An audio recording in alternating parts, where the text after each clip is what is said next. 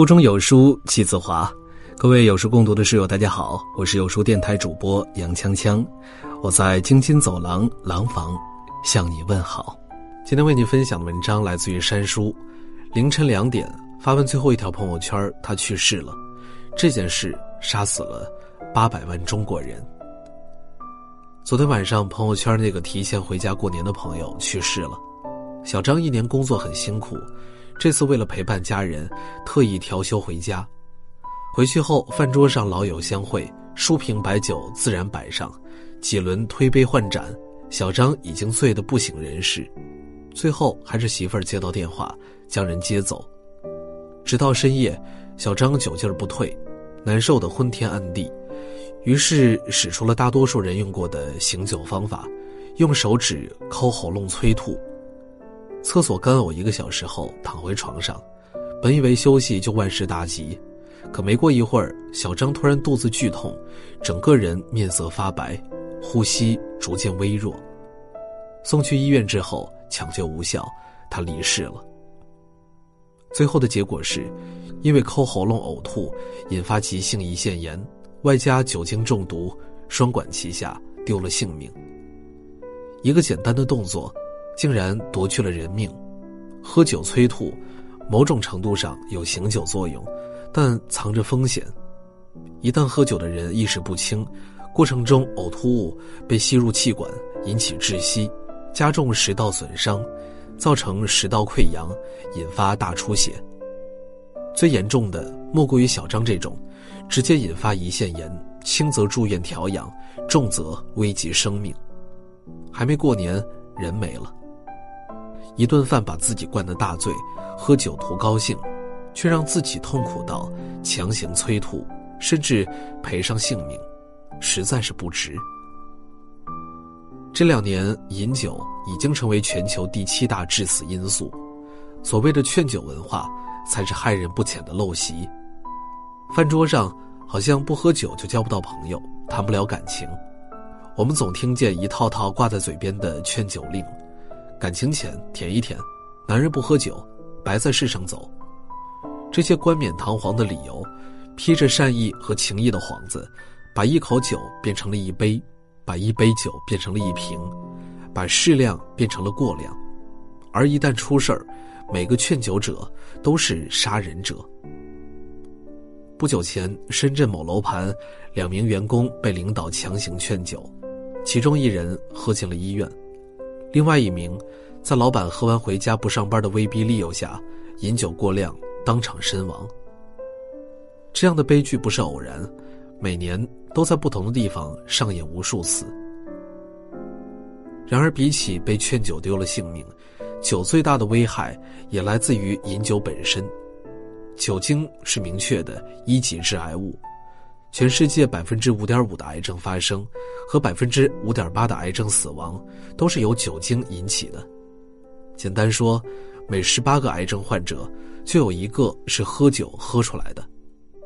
有时候无知真的会死，代价就是我们难以承受之重。它在很多人看来是家常便饭，但背后更多的是你不知道的危险。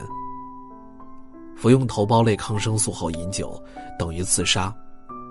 医院已经证实，药物和酒精互相作用，引起头痛、恶心、呕吐，严重者心衰、急性心梗，可直接导致死亡。除了头孢类抗生素之外，也要警惕这些药。感冒药加酒等于肝衰竭。简单来说，感冒不喝酒，伤害高几倍。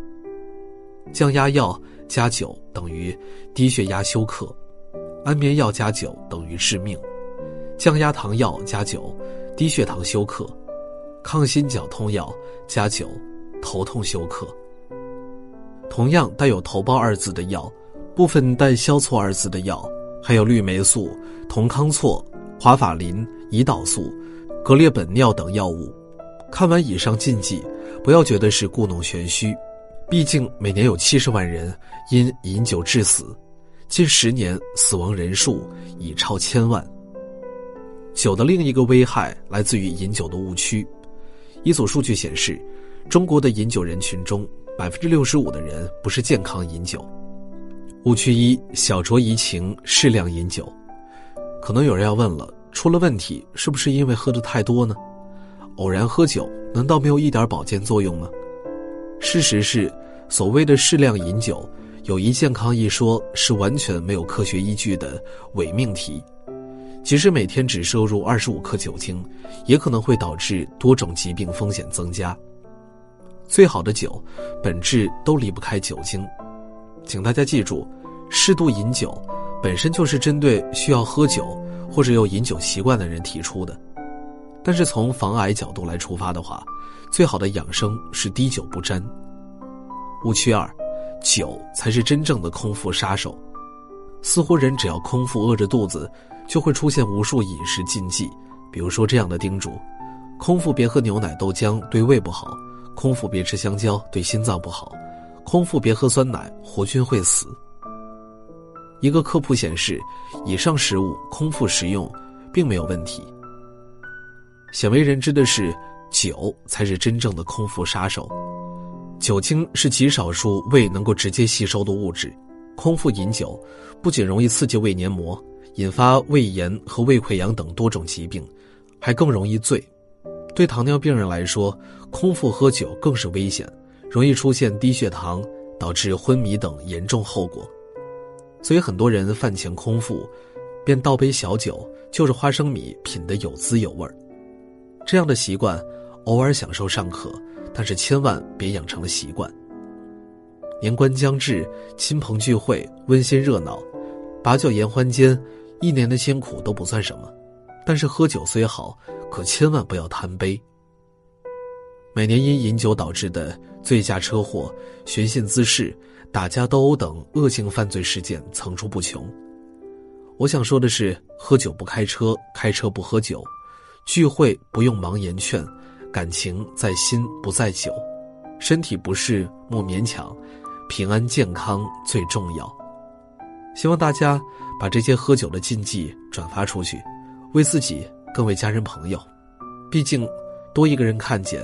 或许就少一桩酒桌上的悲剧。好了，今天的文章就为大家分享完了。在这个碎片化的时代，你有多久没有读完一本书了呢？长按扫描文末二维码，在有书公众号菜单免费领取五十二本好书，每天有主播读给你听。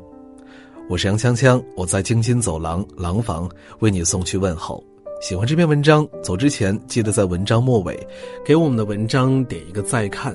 我们明天的同一时间，不见不散。